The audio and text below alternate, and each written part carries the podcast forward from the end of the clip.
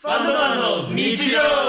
今日も始まりましたファンドマンの日常 ABF キャピタルの代表の熊原です同じく取締役の伊達です取締役の中野です取締役のサイですすごい分かりやすいのはねあの1812 1812だったっけチャイコフスキーの有名な曲で、あの大砲楽器の楽器に大砲を使うので有名な曲え自衛隊とかよく演奏してるけどズバーンって実際大砲撃つんだけど、ええあれロシアが、うんあのフランスにナポレオンに勝ったのを記念してる曲でフランスが攻めてくるんだようん曲の構成で最初普通にロシアの牧歌的なロシアの民謡とかが流れてうて、ん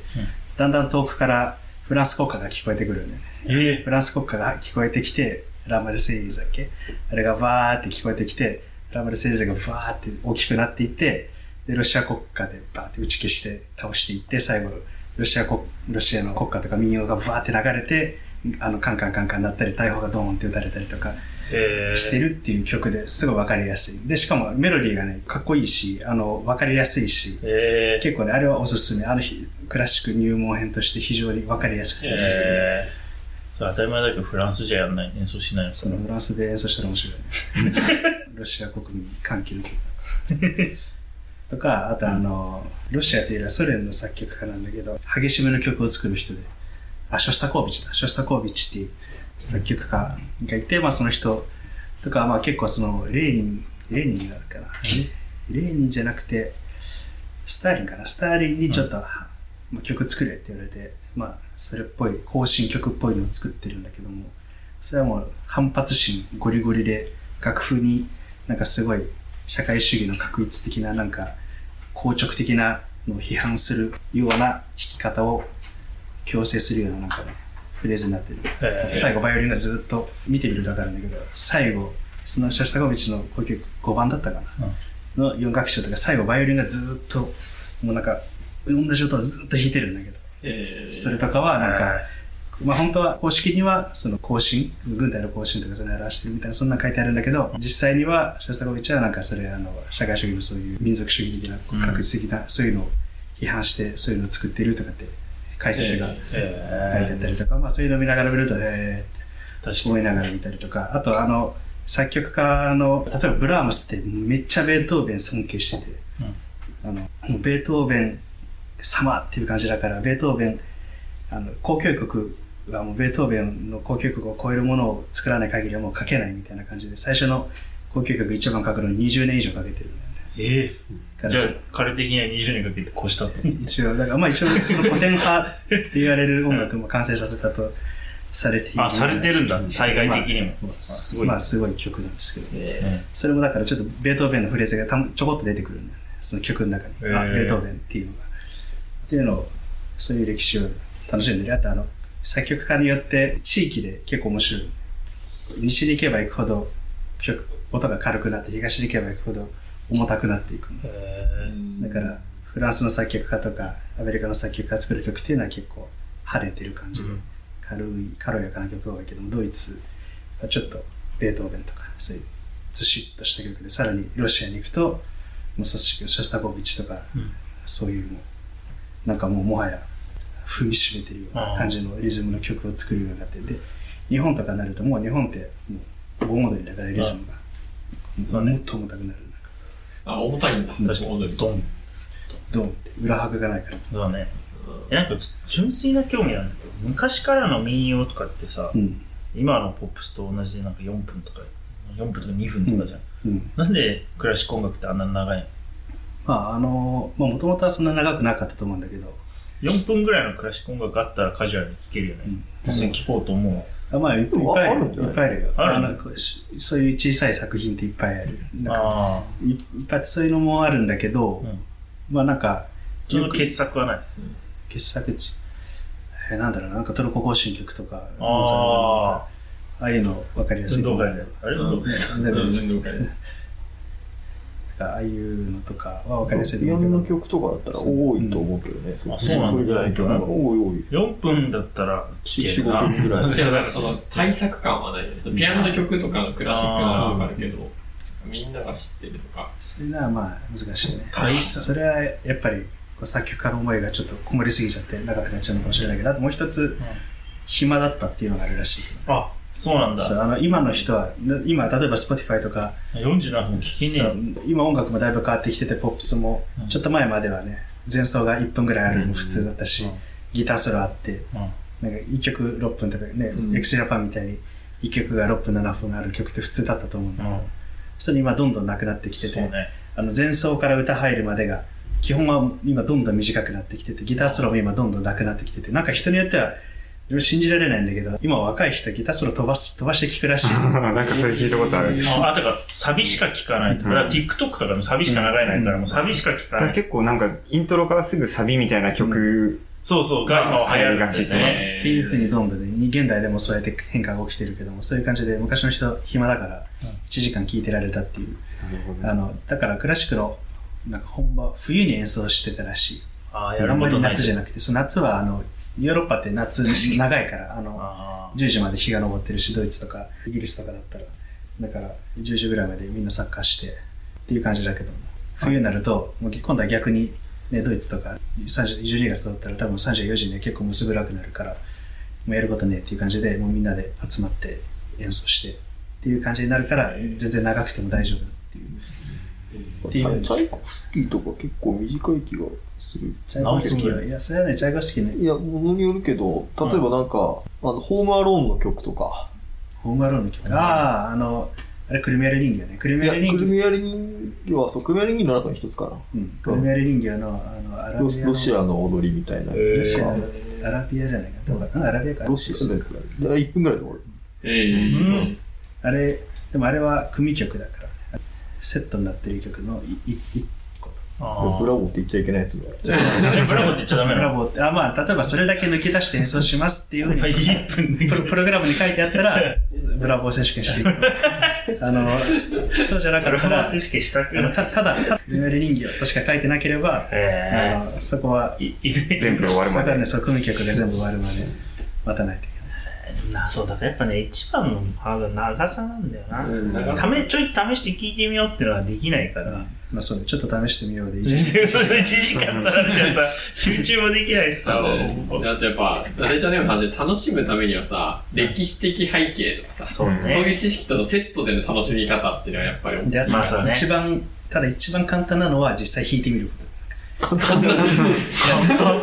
ハードと。ル簡単というか、あの、楽しむ一番のはやっぱり実際にそれを演奏してみることっていうチャレンジをするのが、でもだそっうすてるとすごいね、その、いやなるほどって、この音とこの音がこう交わってんのかとか、そういうのがね、あすごそうい分かってほしい。楽しんでる趣味でちゃんとクラシック聴いてる人って99%以上は自分でやったことあるんだよそうね、大体、大体何かしらの楽器弾いてる人。今からじゃできないもんなうん聞いた曲、聞いたことある曲とかをなんか、聞いてみるとかでいいんじゃないうんそうそれがねそうそうえタックさんはそっち側な ね、のなんかあそいっやいきからや違うピアノ違う俺ピアノやってたから。ピアノ。あそっか俺そもやってたよ。えあいそやうだ俺ピアノやってたし、俺小学校の頃、クラシックしか聞いてないから。えええそっち側の人間だったのいやいやいそうや意外だったけどそうちょっとね、違和感あった。そうなんかなんかそうやたらいやいやいや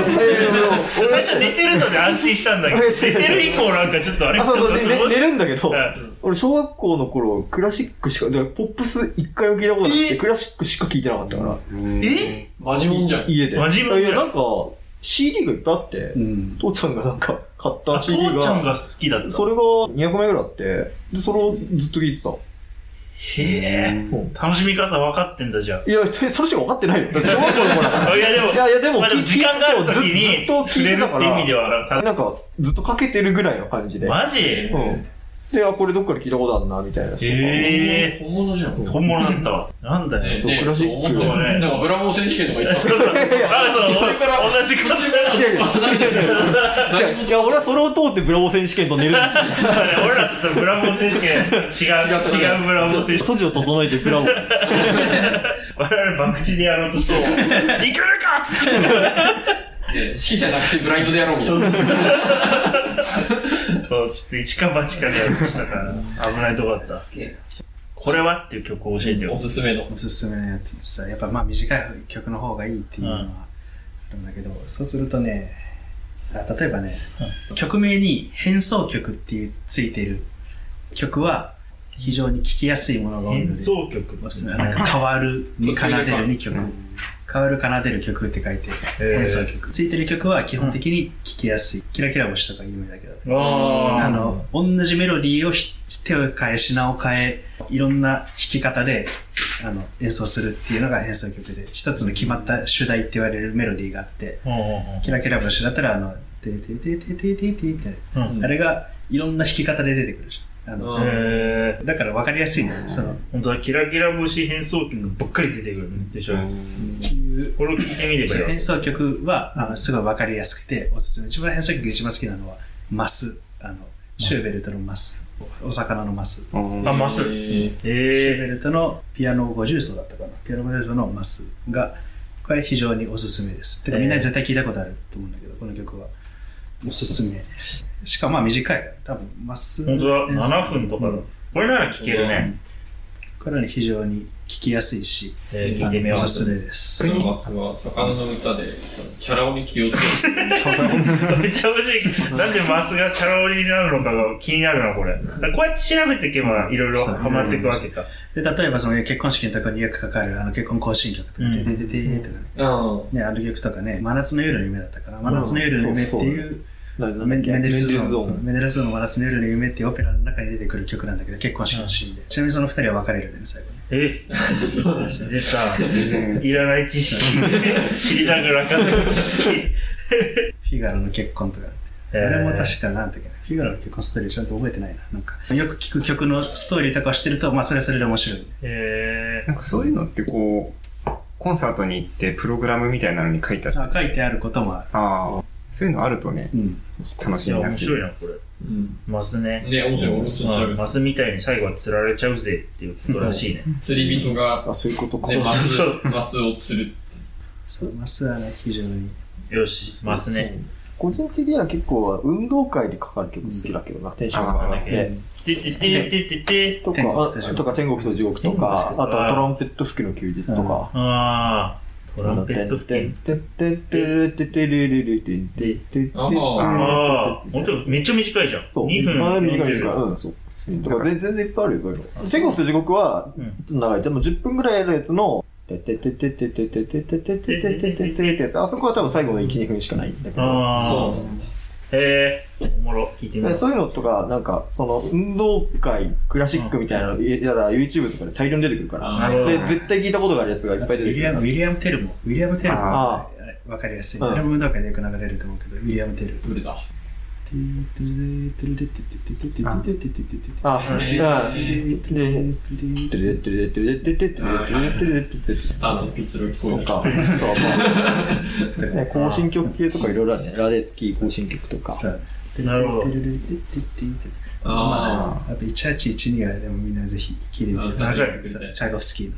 あれね、18分ぐらいあるけど、全然あ多分飽きずに聴いてられると思う。特にあの、くまちゃんうんとか、たくんとか、ね、最あ、で後ともか。 16分とかうん。あ、でも、序曲で16分か。あでもそれ序曲で完結してる曲だからあ、。そうなのじゃあ16分ぐらいなの。うんでフランスとかロシアとか、うまあロシアサッカーどうなんだろうわかんないけどでもフランスの国歌って多分散々聞いてると思うんだけど、うんうん。あそれが聞こえてくるから面白いと思うあ、うんえー、本当だ、勝利がテーマの一曲。面白い。じゃあ、まずいろいろ聞いてみそうあと YouTube で1812を見ると実際に大砲を撃ってるとことか見れるから自衛隊がこうなんか敬礼とかしててあの指揮官の人がバーンってやると大砲ズドーンって、えー結構面白い外で。うん、そう当たり前だな。なわけです。コンサートホール。ホールに穴開けてる。コンサートホールだと大太鼓を思いっきり叩くんでねそうね、じゃあ、やっぱ変わりがあるんだね。最後の大砲は。で財宝はね最後じゃなくて途中の結構多分ロシアとフランスが激戦を交わしてるようなところで多分流れてるんでそす、れ、大砲撃つ人はうさ、ん、曲中大砲一発撃って終わり。いや何発も打つよあの結構あ結構打つだよけど、大砲撃つ人は他の楽器はやらないんだ。やらないあ、のそうなんだ。あああの実際のそう多分やらないな多分クラシックの普通 のホホールでやる場合も多分でっかい大太鼓の前でこうやって10分ぐらい待ってへえー、面白いな。そのポジションの人は、なんでそのポジションになっちまったんだろう。るいや打楽器の人ってね何でもやらないといけないからあ、じゃあそれも、もうチームハリセンでやってるわけそだ。う打楽器の中だとやっぱティンパニの人が一番こうエースでティンパニが結構持ち回り感が小出圭介だっけああ、そうだね。のダメで言うと。へえ、面白い。ますみちゃんみたいな。うん、そうです。じゃあ、あの、次回は、伊達くんのバイオリン生演奏でお届けします。最後のあの曲とかは、その、ハンドマンの日常の BG みたいな感あ確かにじゃあ次回、じゃあ、あの、伊達くんが。テーマソング。はい、テーマじ。ソン最グ後を。じゃあさよなら、みたいな感じで、最後なん かこう、ボリューム上がって、あ、いいじゃん、それ。それ決定。伊達くんが。ラジオ感出てくる。え、え、バイオリンあるよね今バイオリンあるけど、じゃあ、来、次の回から、エンディングで、伊達くん。バイオリンそんな弾いてないから。今日、今日の一節は。今日の一節はせっかこくちラジオら。やってるから、ジングル欲しいなとは思ってた。そうね、音欲しいよね。欲しい欲しい。それで、 お届けします。あ、でも来週じゃないか。再来週、 もうちょっと先かな。あの、どこかで急に流れ始めます。ではまた来週。